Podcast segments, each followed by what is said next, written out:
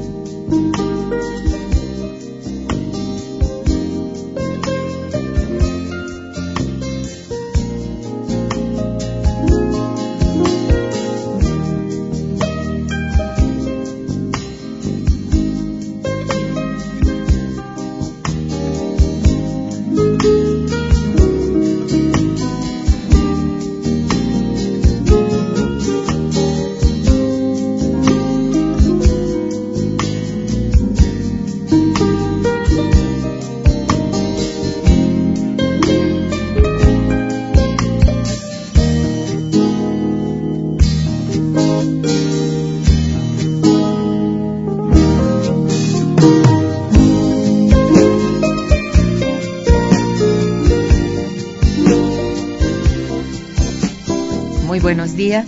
Bienvenidos a Momento Económico, coproducción del Instituto de Investigaciones Económicas y Radio Universidad. Les saluda Irma Manrique, investigadora del Instituto de Investigaciones Económicas, hoy jueves 3 de octubre de 2013. El tema que abordaremos el día de hoy es la gran mutación del capitalismo real del siglo XXI y para ello contamos con la valiosa presencia del doctor Óscar Ugarteche Galarza. Bienvenido Óscar, muy buenos días. ¿Qué tal? Buenos días. Nuestros teléfonos en el estudio 55 36 89 89 cuenta con cuatro líneas. Y para comunicarse desde el interior de la República, contamos con el teléfono LADA sin costo 01800 505 26 88. La dirección de correo electrónico para que nos manden sus mensajes es una sola palabra, momentoeconómico arroba El doctor Óscar Ugarteche Galarza es investigador titular del Instituto de Investigaciones Económicas de la UNAM. Tiene maestría en Ciencias Sociales por la London Business School de la Universidad de Londres y es doctor en Economía por la Universidad de Bergen. Es fundador del Grupo de Economía del Instituto de Estudios Peruanos y trabajó con los bancos centrales de Nicaragua y Bolivia desde un banco de inversión en Nueva York, buscando soluciones al problema de la deuda. Cuenta con un buen número de publicaciones, entre las cuales destacan 20 años después, la deuda de los países andinos, la crisis global y la regionalización, una visión desde América Latina, historia crítica del Fondo Monetario Internacional y su libro más actual, justamente La gran mutación, el capitalismo del siglo XXI. La emisión del día de hoy tiene como objeto eh, el de dar a conocer esta reciente publicación del doctor Oscar Huarteche Galarza, nuestro invitado de hoy, la cual se ha publicado por el Instituto de Investigaciones Económicas de la UNAM y se trata de la gran mutación del capitalismo real del siglo XXI. Es entonces que antes de entrar en materia le pido al doctor Ugarteche eh, que nos hable de la motivación para este título y la estructura general del libro. Por favor, Oscar. Gracias. Mira, el título es horroroso, la gran mutación, pero yo quería, eh, por un lado, llamar la atención a que hemos siempre trabajado el capitalismo productivo. ¿no? ¿Sí? Los últimos 200 años hemos hablado de cosas productivas, reales, en fin. Ahora estamos en la etapa del capitalismo financiero. Entonces, ya no se entiende el precio del oro, por ejemplo, por la oferta y la demanda de oro. Ahora se entiende el precio del oro por la intervención de los bancos de inversión en el mercado de oro físico y en el mercado de oro de papel. y entonces, entonces hay que entender las cosas de otra manera. El capitalismo se ha transformado. Por otro lado, hay una también, hay una transformación en, en el objeto. El objeto de la economía antes era el empleo. Eso era antes. Ahora el objeto de la economía es la ganancia. Bueno, entonces todo esto nos da una mutación. El capitalismo real del siglo XXI es distinto de lo que fue el capitalismo real del siglo XVIII, XIX, XX. Es otro, es otra, es otro animal. Y en líneas generales mi impresión es de que desde la más progresista, digamos, seguimos tratando de entender con los viejos parámetros y ya no sirven. Entonces ahora hay que tratar de entenderlos con otros parámetros.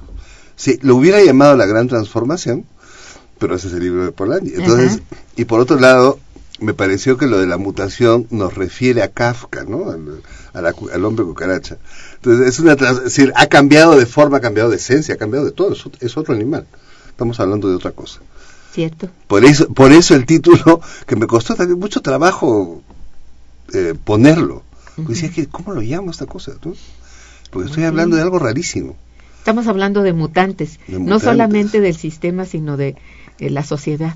También, claro, porque todo, todo mutó. Sí, sí, todo mutó. Yo también eso creo. Bien, ¿cómo se califica o explica el, en el libro el fenómeno de la crisis financiera que viene siendo el agobio actual de la sociedad internacional? Es que yo, mira, yo entro por el lado de la crisis financiera, digo, bueno, claro, aquí hay un problema de sobrevaloración de activos, ¿no? Sí. En la década del 2000. Pero es muchísimo más que eso, porque tenemos el problema, tenemos varios problemas. El primero es que eh, las economías crecen, no crecen lo suficiente para absorber a la gente. Entonces, tienes un problema de empleo. Pues sí.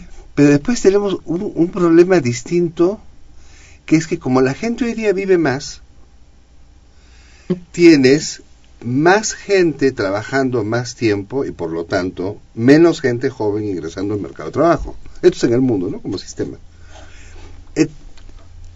Eso te cambia la estructura de demanda. La demanda de bienes tecnológicos está creciendo aceleradamente, en parte porque la gente ya no se jubila a los 60 años o qué sé yo, sino que sigue trabajando en el mundo entero. Mientras te dejan. Y entonces, mientras te dejen seguir trabajando, tú vas a seguir consumiendo bienes de alta tecnología, vas a seguir consumiendo computadoras y celulares y qué sé yo, con eh, el, el, agregado de que entró al mercado de trabajo, entraron las mujeres, es decir, el éxito de la revolución feminista es la incorporación de las mujeres al mercado de trabajo. Todavía no, no están en paridad, pero, digamos, han avanzado montones. De, está, está mucho más cerca el nivel de salarios de las mujeres con los de los hombres hoy de lo que estaban hace 40 años cuando recién se incorporaron. Si tú sumas todo, lo que tienes es mucha más gente trabajando en total, en absolutos, con lo cual el salario en absolutos ha bajado. y entonces, ¿cómo, ¿cómo le hacemos? Es decir, estás concentrando el ingreso porque tienes más gente trabajando más años y tienes 50% de la población que se incorporó al mercado de trabajo en el mundo. Entonces, eso ha bajado el nivel general de salarios. Lo que es un problema, porque eso te concentra el ingreso más en la ganancia y esa ganancia, a su vez, está siendo absorbida por el sector financiero. Que ha dejado descubierta la parte productiva. Así es, así es. Y como los salarios han bajado proporcionalmente, para aumentar el consumo, el consumo se aumenta vía crédito. Con lo cual, tienes, todos tenemos el espejismo de que vivimos mejor que hace 40 años, porque estamos consumiendo más. Pero hace 40 años no teníamos las tarjetas de crédito que tenemos ahora tampoco pagamos 36% de interés por la tarjeta de crédito. Entonces teníamos un salario real que era más alto y teníamos una capacidad de consumo que era mayor. Pero ahora consumimos más de prestado en el mundo. y eres mejor considerado. Claro, no, además a más tarjetas de Oh, crédito, sí. ¿no?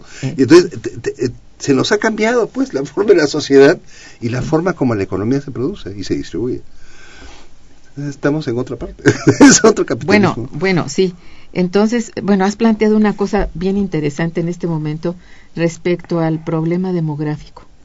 ¿Eh? He leído recientemente algunas cosas sobre que el verdadero problema es demográfico. Sí, No tiene que ver realmente con otra, Con otra cosa, que con lo demográfico. El gente. exceso de la tasa de población, bueno, en- entre la que está viva y vive mucho, Mm, y entra entre que también con la mejora del- de salud en general, ¿no? Sí, sí. Este hay muchos más Sí. nacidos entonces, y vivos. Sí, sí, entonces Que esto viene a ser el verdadero problema. Sí, pues, es- es- Eh, yo a mí Estamos- yo me sorprendí mucho. Te estamos un poco maltusianos, ¿no? Eh, Sí, Sí, pues, sí. Por eso me sorprendió mucho y dije, ah, qué tesis extraña esta. ¿no? Pero Pero ahí está el problema. Ahí hay parte del problema, ¿no? Es parte de un problema que no se resuelve rápidamente y esto está sucediendo, ah, bueno, Claro. rápidamente, mientras crece muy rápido la, la población y no hay forma de resolverla. Así es. Ahora, ¿qué pasa cuando esa población creciente y crecida eh, comienza a perder ingresos? Porque hay un problema Bueno, de marcha económica. sí, Eso golpea derechito sobre el sector financiero, derechito. Y entonces tienes un problema financiero que se te convierte en global. ajá. No es un problema financiero de la familia tal porque alguien perdió el empleo, sino que alguien pierde el empleo y entonces la tarjeta de crédito se va para abajo, tienes una cartera pesada que sube, y como los bancos son transnacionales, se va trasladando el problema de la cartera afuera. pesado hacia las matrices y entonces tienes Sí. un problema por otro lado. Por otra parte, y ma- más sencillamente, tienes el propio sector financiero y sus actividades de inversión con esta cosa loca, a mí me parece loquísimo, yo la, la dic- la dicto en el curso porque no tengo más remedio, pero hemos inventado instrumentos financieros que están basados en probabilidades, que son los derivados. Entonces, tú tienes estos instrumentos basados en probabilidades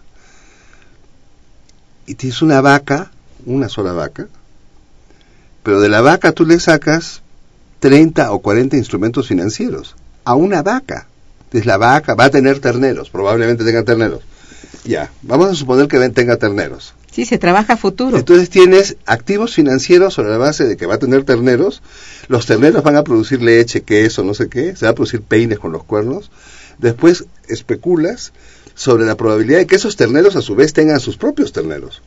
Y entonces, y entonces tienes, estás, estás, estás trabajando con activos financieros sobre un mercado de quesos, de quesos inexistentes, Sí, un mercado de peines inexistente, un mercado de cueros inexistente y un mercado de terneros inexistente. Los- y entonces un día a la, a la vaca le da gripa y se muere. Y entonces no pierdes una vaca, pierdes 25 activos financieros. muy buena explicación para los ¿no? derivados. Y entonces, esa es la crisis de Estados Unidos. Sí. Y además todos nos olvidamos, todo el mundo está mirando, ahora es la crisis europea. No es la crisis europea, la crisis es de Estados Unidos. Ahí está la mamá de la crisis, que se le ha contagiado a Europa, sí, pues, desafortunadamente, y a Japón. Pero, pero el tema, el tema central está en la crisis estadounidense. O sea, ¿qué pasa con la estructura productiva y qué pasa con la rentabilidad dentro de Estados Unidos? Han perdido con el sector, en el sector financiero, su vaca se murió, y al morírsele la vaca, fíjate, la bolsa de valores de Estados Unidos, cuando se murió la vaca en el año 2008, ellos perdieron la mitad, el 40% del valor de capitalización de la bolsa de Nueva York. Ajá. El 40%. Eso es el 40% del PIB de Estados Unidos. Eso fue lo que se perdió. Y ahora lo están recuperando. ¿Pero cómo lo están recuperando? Con deuda. Claro. Y entonces tienes... entonces es todo de mentiritas, ¿no? Sí. Entonces, ya deja de ser la economía real. Sí, economía. Oh. La economía real ya no importa. Esto está muy bonito. Bueno, estamos en Momento Económico conversando con el doctor Oscar, Ugarteche Galarza sobre la gran mutación en el capitalismo real del siglo XXI. Eh, vamos a un puente musical muy hermoso. Quédense con nosotros. Está escuchando Momento Económico.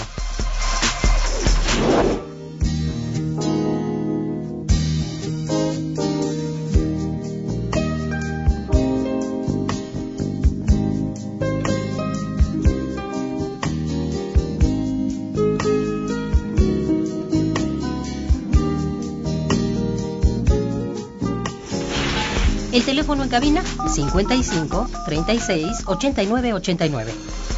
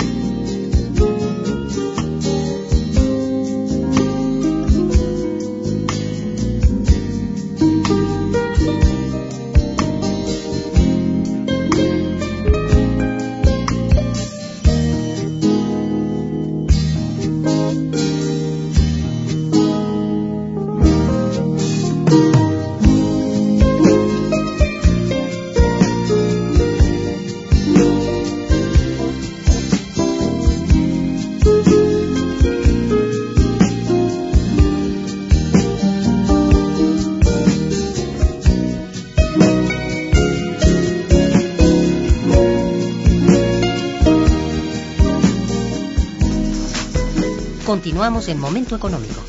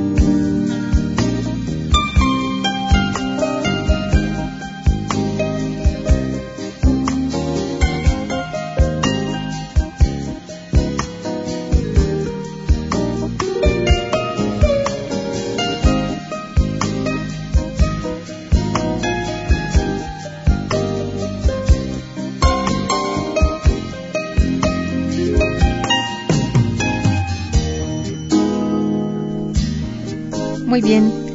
Bueno, anuncio a ustedes, queridos radioescuchas, que el doctor Oscar, Oscar Ugarteche eh, regalará unos ejemplares de su libro, este libro que se llama La Gran Mutación, punto y seguido, el capitalismo real del siglo XXI. Entonces, pónganse águilas.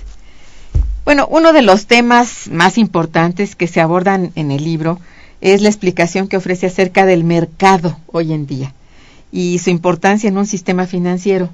A ver, háblanos de esto, por favor. A ver, el, el sistema, el sistema como sistema, debería de ser autorregulado. Los sistemas son autorregulados. O sea, el sistema circulatorio es autorregulado, te sube la presión, eh, se tomas la pastilla. No, tomas la pastillita, eso es después. Sube, te, te- te- Te sube te la sube la presión, te da dolor de cabeza, te quedas dormido, te baja la presión. Em, eh, sistema de los acuíferos, llueve mucho, se, se rebalsa el agua, regresa a su decir, hay un sistema de autorregulación previo a algún tipo de, De evento. de evento. Pero en el sistema financiero, cuando hay un evento, no hay autorregulación. En el sistema financiero, cuando hay un evento, y sobre todo ahora, no en el año 30, en el año 30 cuando hubo el evento, sí se ajustó, quebraron lo que tenían que quebrar y la cosa volvió a su curso. Y ahí el Estado entra a normar, recién. Ajá. Pero ahora lo que vimos fue que los bancos fueron tomando riesgos progresivamente mayores.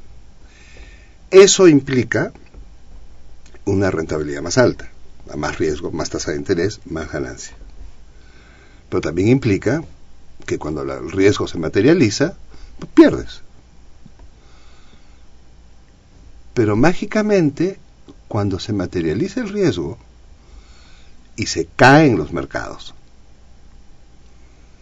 resulta que entra un cirujano, un cirujano del corazón, abre el sistema saca el problema de adentro, le inyecta 700 mil millones de dólares, cierra el sistema y les dice ahora jueguen. Eso ya no es autorregulado. Eso Pues es cualquier cosa, pero Es intervención. eso es intervención abierta Sí. y la los sistemas no permiten intervención. Los sistemas, el, el sistema es cerrado y el sistema del mercado es un sistema de oferta y demanda. A ver, pues intervenga usted en la oferta y en la demanda. ¿Cómo? Pero si tú eres el secretario del Tesoro de un país y tú dices, a ver, los jugadores que están en el sistema, eh, tocas el silbato y dices, deténganse, vengan para acá sus libros de contabilidad, abramos las cuentas, cambiemos el estatus jurídico de los bancos, les vamos ahora a dar 700 mil millones de dólares, ahora ya con el estatus jurídico cambiado y con este dinero, ahora vuelvan a jugar. Pero además no se lo dices a 6.500 bancos, se lo dices a 20 bancos o a 30 bancos. Los más fuertes. Entonces ahí tú te haces la pregunta, a ver, espérate un ratitito, ¿cómo es, ¿cómo es el asunto del mercado? ¿Esto es un sistema o no es un sistema? Porque eso, eso es una actuación que no es, no es una actuación sistémica. Una actuación sistémica sería, yo le entrego dinero a la banca, 6.500 bancos, y entonces ellos que vean.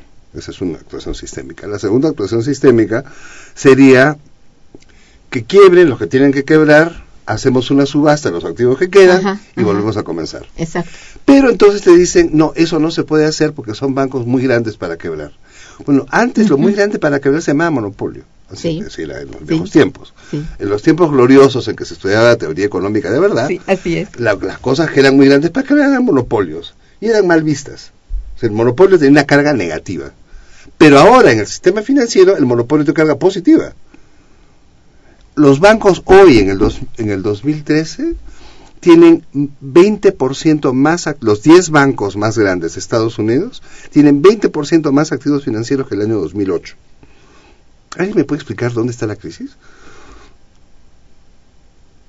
Pues si hay crisis y el PIB mundial se cayó y el comercio internacional se cayó y se destruyeron valores, ¿cómo es que los 10 bancos más grandes tienen 20% más activos financieros?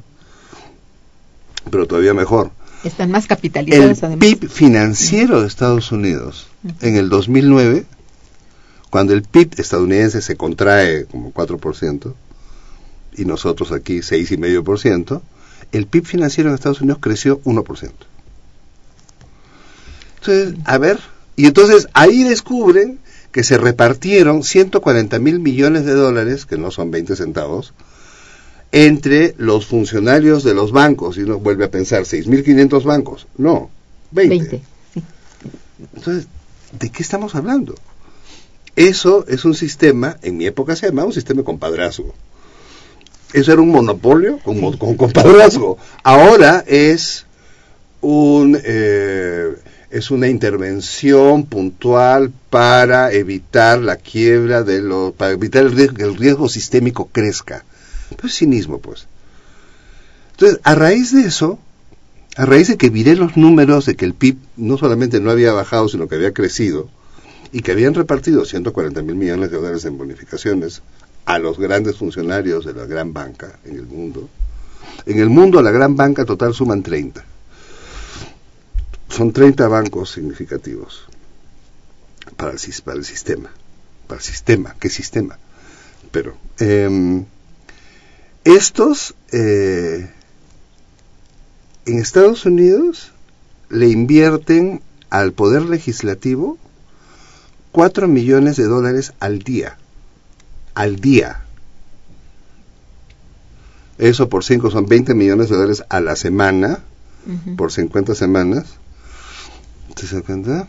Es una barbaridad. Hay un nivel de eh, entrada de estos grandes bancos en el Poder Ejecutivo y en el Poder Legislativo estadounidense que impiden que el mercado funcione como un mercado. Pero más bien han transformado al sistema que hubo antes, ahora es un complejo financiero, no es un sistema financiero. Y es un complejo financiero, y aquí me agarro de la mano de Simon Johnson, de, de su libro de los 13 banqueros, y de las discusiones de David Harvey. Hay, es un sistema, es un complejo que tiene en una mano teóricos, que hacen toda la argumentación académica de por qué, por qué es que el monopolio no es monopolio, sino es esta otra cosa, y por qué es que es necesaria la intervención del Estado para resolver esto, porque si no se acaba el mundo. Eh, y por el otro lado tenemos a la gran prensa. La gran prensa reproduce un discurso, y lo reproduce constantemente, es un discurso en el cual la gran banca, no puede ser tocada ni con el pétalo de una rosa eh, y además merece el apoyo del Estado porque si no el mundo se nos termina. Y esta es una campaña permanente y al mismo tiempo, mientras todo esto está pasando, la teoría económica que nos metió en esta crisis eh, goza de estupenda salud.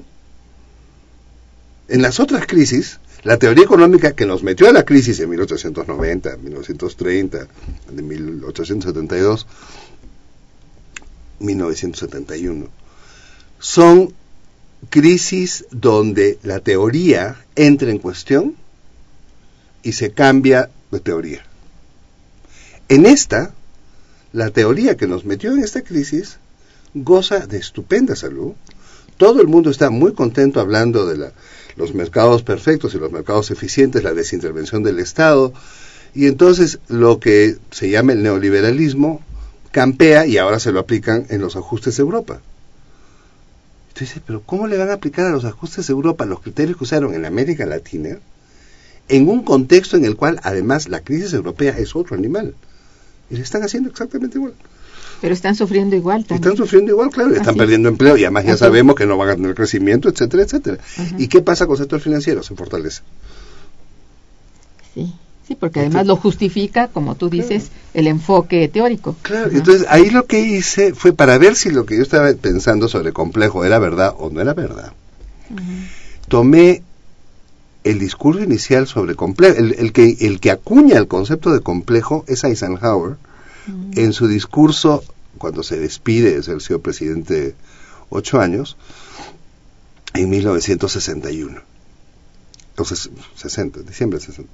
Entonces, él se despide con un discurso advirtiendo sobre el complejo militar industrial. Entonces, yo lo que hice fue agarrar, digo, si, si, si yo tengo razón con lo que estoy diciendo, sustituyo militar industrial por la palabra financiero bancario, y va a funcionar. Y entonces hice eso. Tomé el párrafo completo, sustituí cada vez que decía militar industrial, puse financiero bancario y lo leí. Y es espeluznante.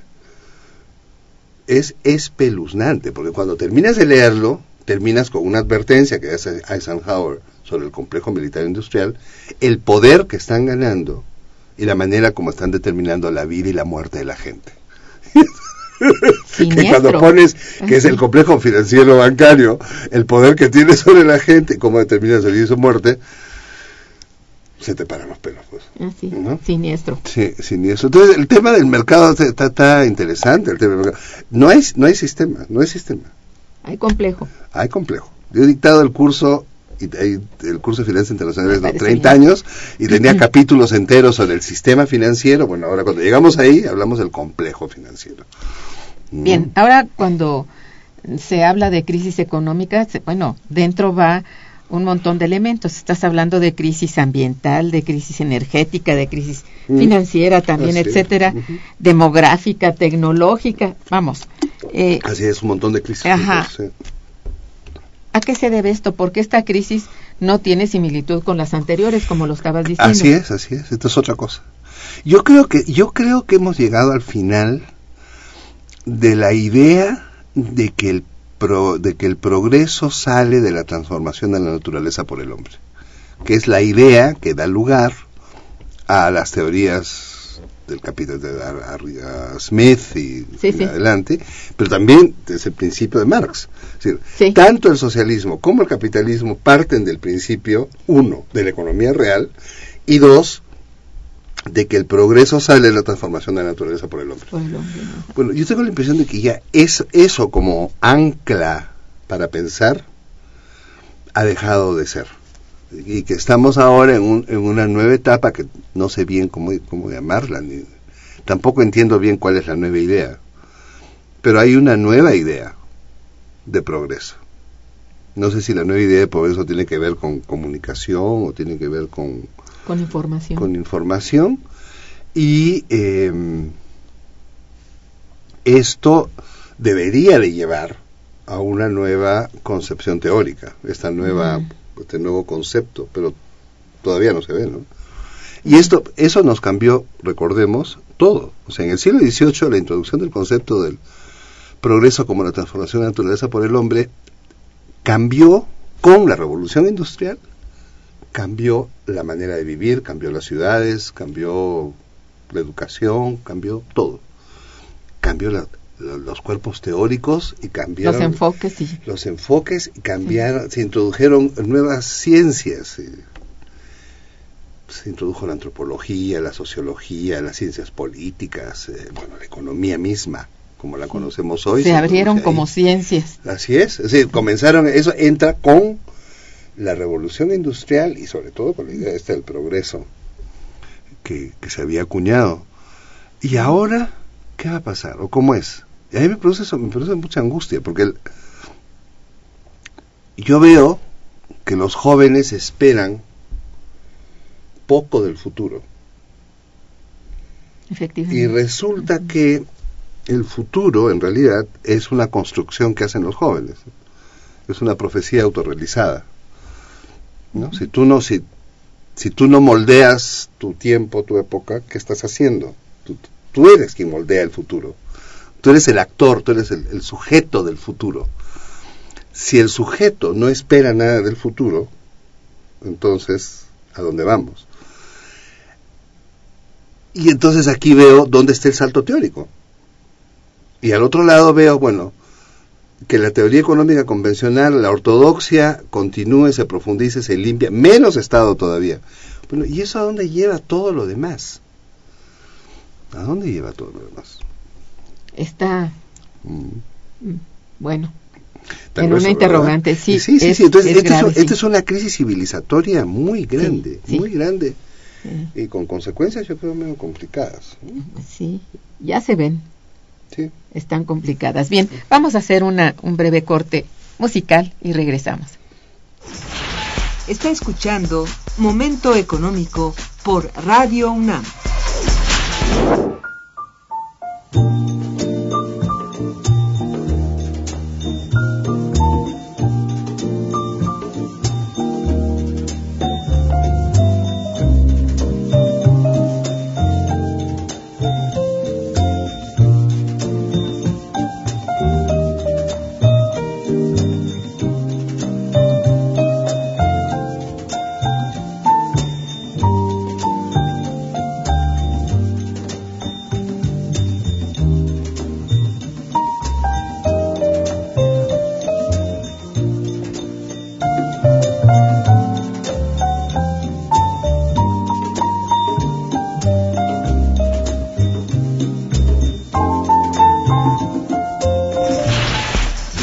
Cabina es el 55 36 89 89.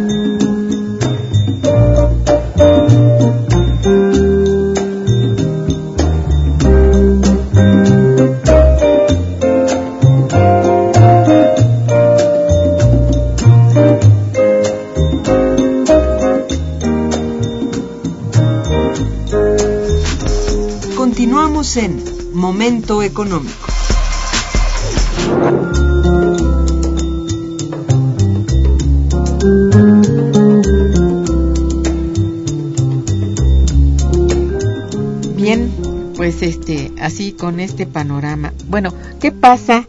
¿Qué ocurre en este momento con el sistema guion complejo financiero internacional? ¿Es obsoleto? ¿Es este, ha dejado de responder a las necesidades, digamos, de intercambio, de cambios económicos? ¿Qué pasa? Claro, o sea, a ver, cuando comienzan las crisis, Sí. nosotros teníamos la idea de que estábamos con el sistema financiero internacional como se había diseñado Ajá. en 1944 con el Fondo Monetario, Sí, el Banco sí. Mundial, este, el Club de París, eh, las leyes, en fin, que hay en Estados Unidos, en Nueva York. Pero comienza la crisis y la primera cosa que pasó es que fue una crisis estadounidense de la banca de inversión estadounidense Sí, que contagió a la banca de inversión europea. Fue lo primero que pasó. Y la reacción a eso fue, en Inglaterra, nacionalizar los bancos, en Alemania, medio nacionalizar los bancos sin decir nada, o sea, el Estado compró acciones preferentes en Deutsche Bank, en Commerzbank, y entra para asegurar su estabilidad. Eso fue lo primero que pasó. En Suiza, el quiebra, quiebra un banco y se consolida Unión de la Bank Suisse, pero Swiss Bank Corp quiebra y se fusiona.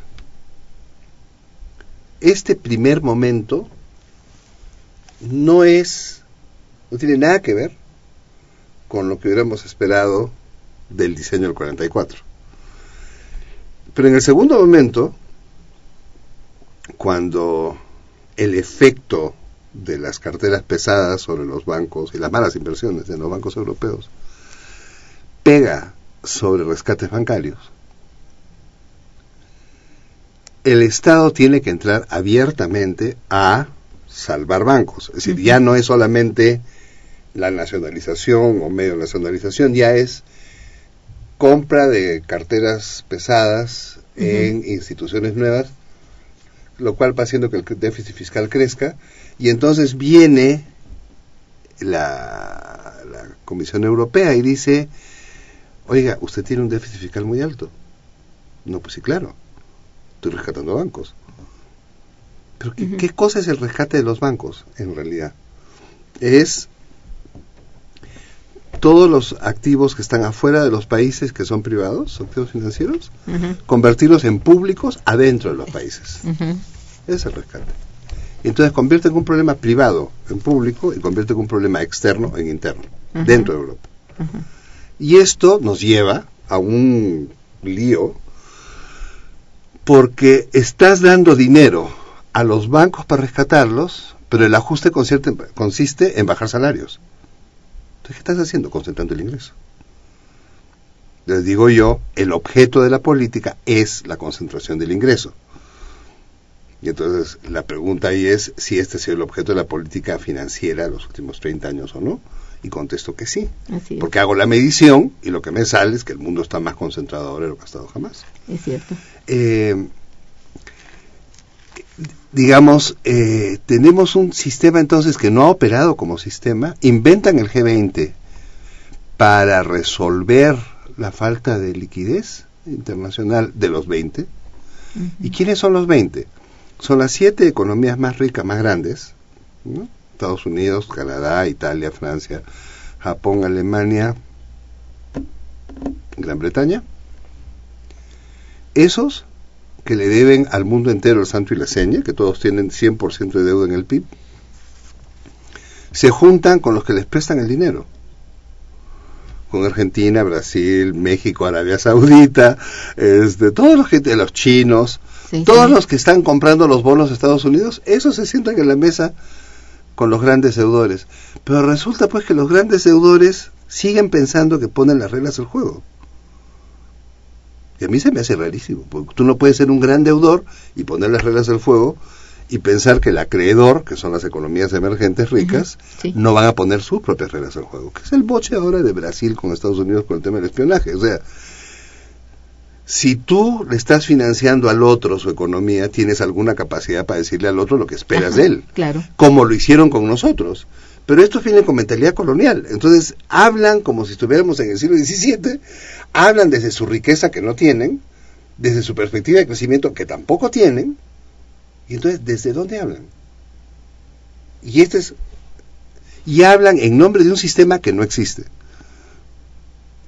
Ese es el G20. Y ese G20, ¿cómo, cómo opera? Pues los bancos de inversión que dicen Claro. lo que esperan y hacen, con lo cual se ha privatizado la gobernanza.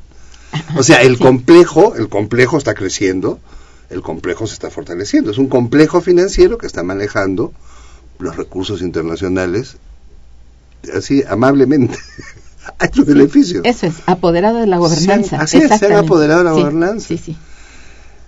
Y esto es pésimo, pues esto es pésimo, porque esto, esto también pasa con Naciones Unidas, te está privatizando Naciones Unidas. Entonces, no pues, así nace, el futuro no puede ser el futuro de los dueños del mundo. Es que no. no es obsolescencia. Esto es mutación. Esto es mutación, pues. Ah. Claro, claro, Estoy de acuerdo. es otro animal. Así es. Mm. Bien, eh, mira, tenemos algunas llamadas. eh, quiero leerlas y agradecerlas si me permites. Eh, Claudia Lara felicita al invitado y al programa y pregunta dónde se puede conseguir el libro. En el instituto. En el Instituto de Y Investigación. en amazon.com. Ajá. Bueno, Y si están lejos, amazon.com. ajá. Raquel Fernández, eh, bueno, también felicita al invitado y al programa. Dice, felicito al doctor Oscar por sus reflexiones. Ok. Pedro Rojas también felicita al invitado y al programa. ¿Puede el invitado dar una, una reflexión sobre las actuales reformas propuestas en México? Ups, a ver, rápidamente que dijeras Podría, algo. podría, sobre la del, sobre el petróleo no me voy a meter porque eso no conozco, pero sobre la reforma financiera, lo que yo he visto, es decir, miré para ver qué estaban tratando de hacer, y lo que yo veo que están tratando de hacer es de pasar más recursos del gobierno central a los bancos Sí. para que los bancos tengan más recursos para tener más ganancias. ¿Y cómo tienen los bancos más ganancias? Invirtiendo en la bolsa de valores. Entonces, cuando dicen, ¿por qué los bancos no, no prestan más al sector productivo? Los bancos no prestan más al sector productivo porque hay una política crediticia restrictiva.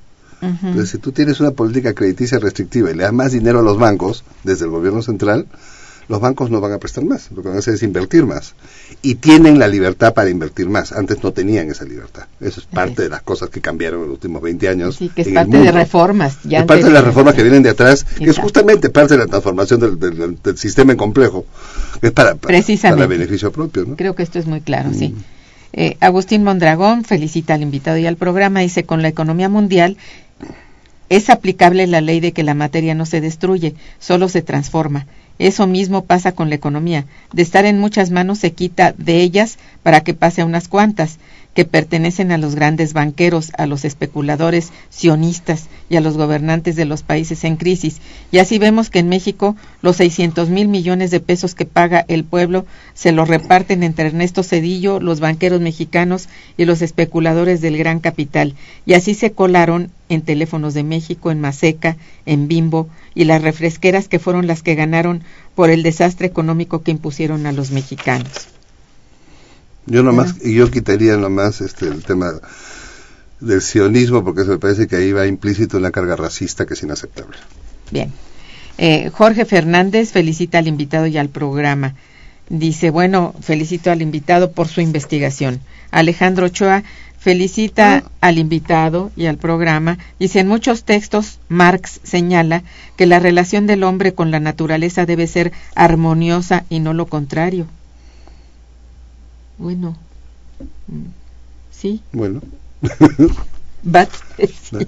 bueno, bueno, a ver, entonces, ¿tú crees que resulta indispensable y hasta necesaria y urgente la reforma financiera la- de la nueva arquitectura financiera?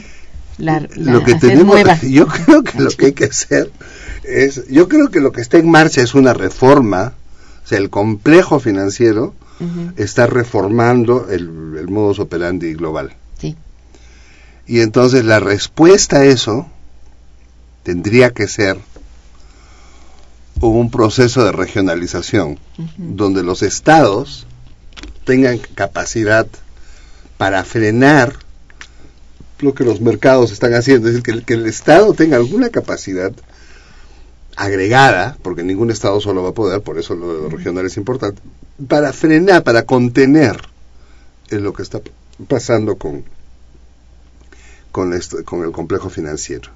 Y yo de hecho veo en Europa eh, señales correctas. ¿no? El Banco Central Europeo eh, permite la compra de bonos de los estados, por ejemplo, después de haberse prohibido esto durante años.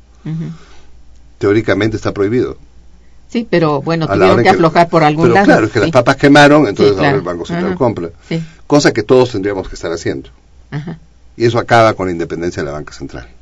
Ahí se terminó. Los bancos centrales tienen que funcionar con sus tesoros. Eso en Europa lo estamos viendo, en Estados Unidos lo estamos viendo, en Gran Bretaña lo estamos viendo, en Japón lo estamos viendo, pero para el resto de nosotros teóricamente no se puede. No, no es teóricamente, políticamente. Es políticamente, pues. Claro, pues. O sea, que, es que esta cosa teórica económica pasa a ser política directa. sí, sí. Entonces, yo creo que la regionalización es una de las respuestas y la otra de las respuestas es regresar el manejo soberano de los estados. Es decir, y que estos estados ajá. soberanos puedan, con otros estados soberanos, regionalmente enfrentarse a- al, al poder del complejo financiero. Eso es. Y eso va a estabilizar, va a estabilizar las economías, eso va a permitir eh, distribuir un poco el ingreso, que se está concentrando aceleradamente. El, el ingreso mundial, la distancia de los siete países más ricos con relación a los siete países más pobres del mundo el año 80 era 38 veces. El año 2011 es 110 veces. Caray.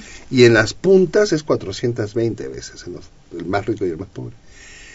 Eh, y partimos de un mundo que estaba bastante mejor distribuido. O sea, hemos ido concentrando el ingreso mundial en los últimos 150 años Ajá. con una alegría notable.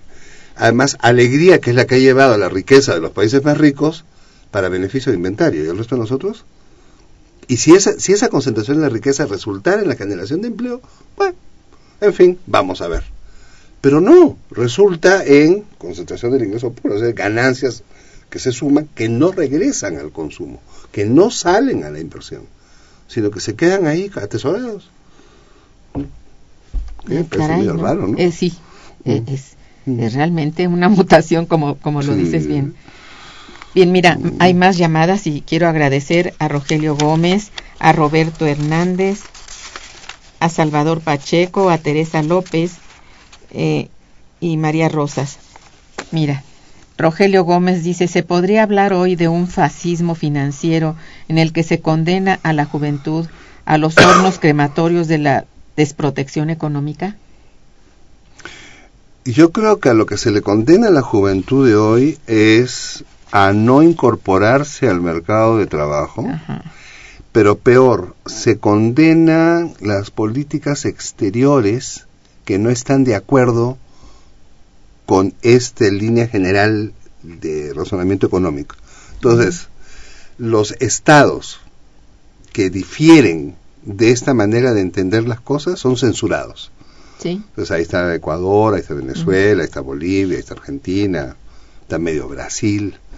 Eh, los países que siguen el- lo que va a ser beneficioso para el complejo financiero son los premiados, que suelen ser países que tienen 50% de pobreza en la sociedad. Entonces, eso es lo que está pasando. Y esto va acompañado de... em, castigar la protesta social. Entonces, el joven que sale y protesta porque no tiene oportunidades, porque quiere mejores cosas, quiere mantener su empleo, es castigado por terrorista. Estamos en un orden global donde cualquier cosa que esté en contra de este proceso de concentración del ingreso y del poder financiero eh, es tomado como una amenaza sistémica. Eso es- ahí estamos. Y esto, por supuesto, te cambia la política internacional completa. Y, y, bueno, desde luego la mayor violencia por parte de las fuerzas del Estado. Claro. Sí. Y además tienes la política de vigilar y perseguir. Es decir, Exacto. tienes al gran hermano mirando, uh -huh. y ahora con del espionaje de Estados Unidos quedó, quedó puesto en evidencia, tienes alguien que mira permanentemente que todos se porten bien. Y el que no se porta bien, lo saca. Sí, pues, es, es, es, absurdo, pero es lo que estamos mirando, ¿no? Así es. bueno, todas las personas que han llamado felicitan al invitado y bueno, eh, dicen que has dado una gran explicación a la problemática mundial, que muchas gracias. Salvador Pacheco igualmente. Teresa López dice que si puedes dar el correo electrónico. ¿Cuál, el mío? Tuyo. Ugarteche arroba doble I latina S de Instituto de Investigaciones Económicas punto unam punto mx. Muy bien. Y María Rosas también dice que si tienes un una, un blog. Una no, lo que tenemos es el Ovela, www.ovela con B larga punto org. Sí, que es el. Observatorio Económico de América Latina Ajá. y ahí escribo cosas Ajá. y después bueno cosas mías chicas por todos lados que salen en internet o sea alay.net es otro alaynet.com es otro a ver alay alaynet alaynet.com Bien.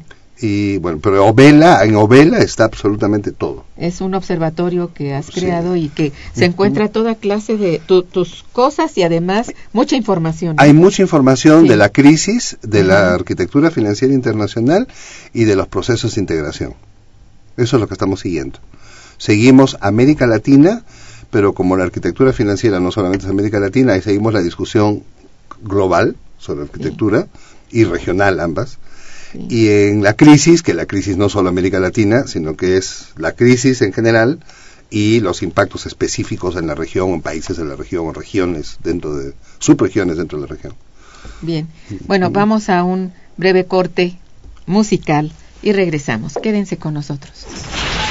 Está escuchando Momento Económico.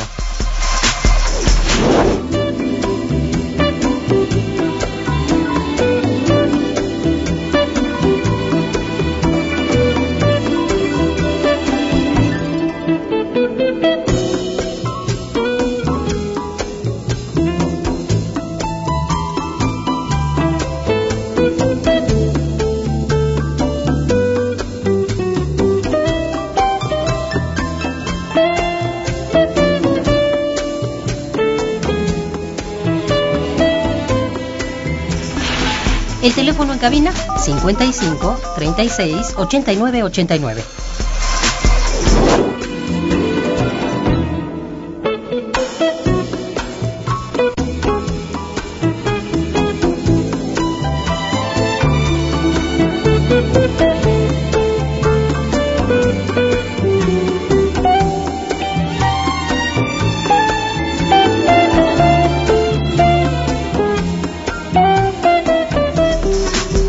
Continuamos en Momento Económico.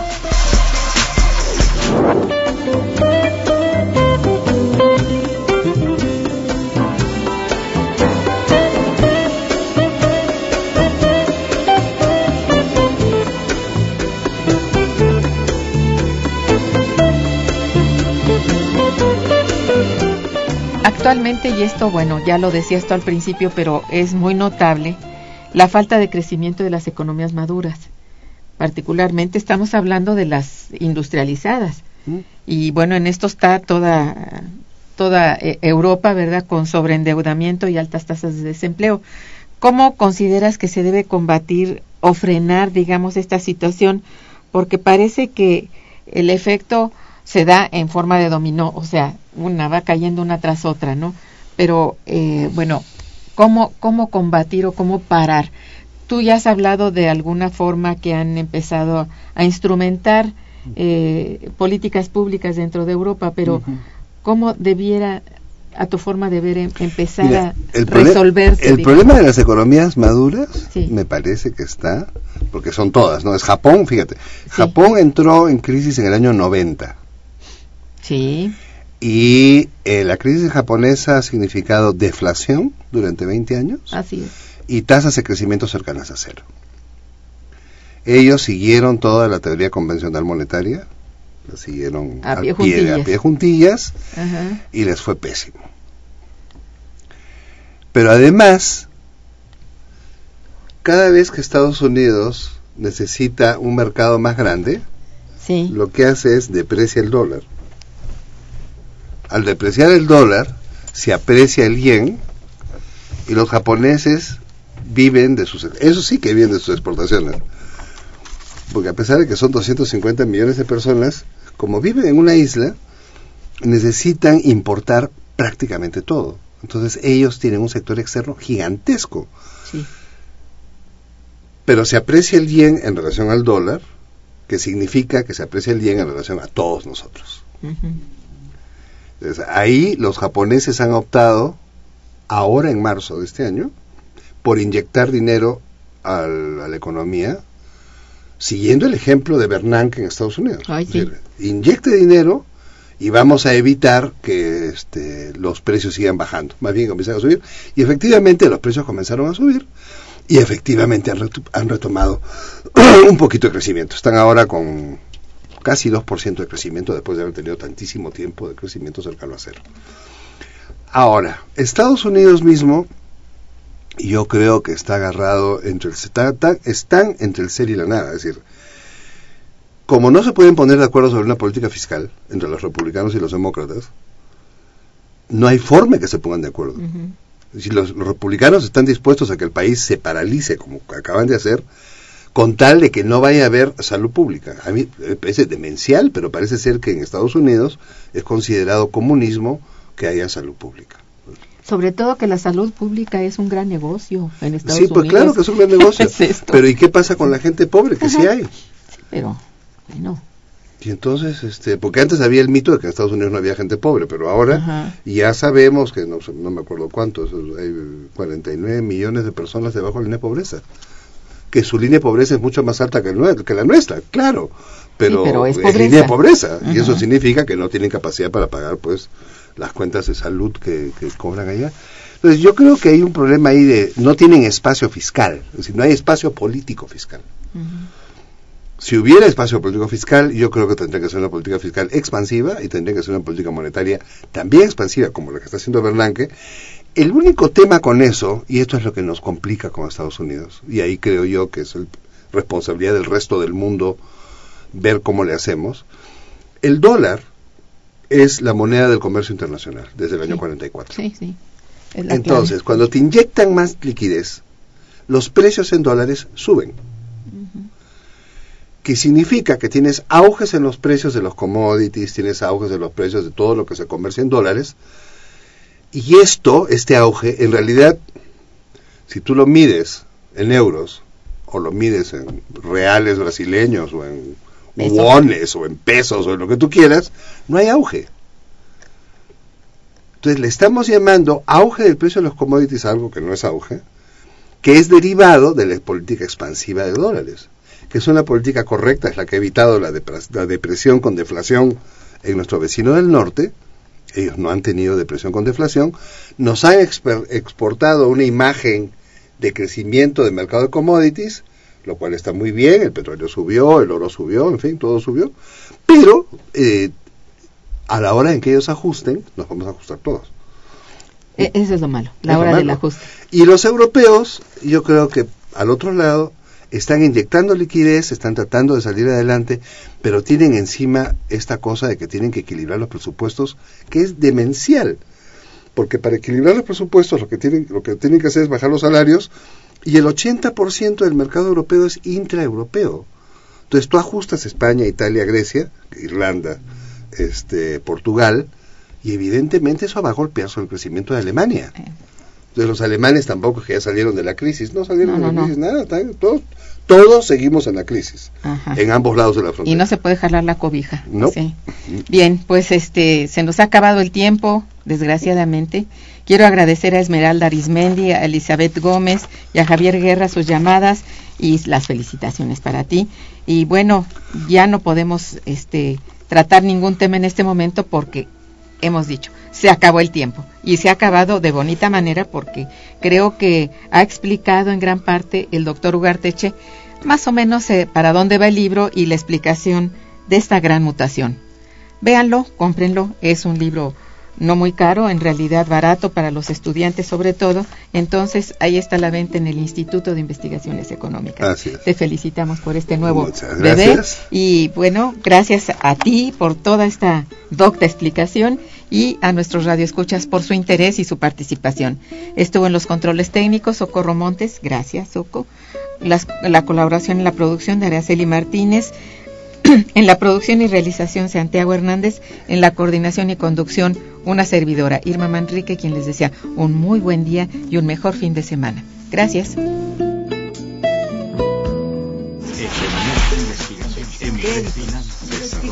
Momento económico.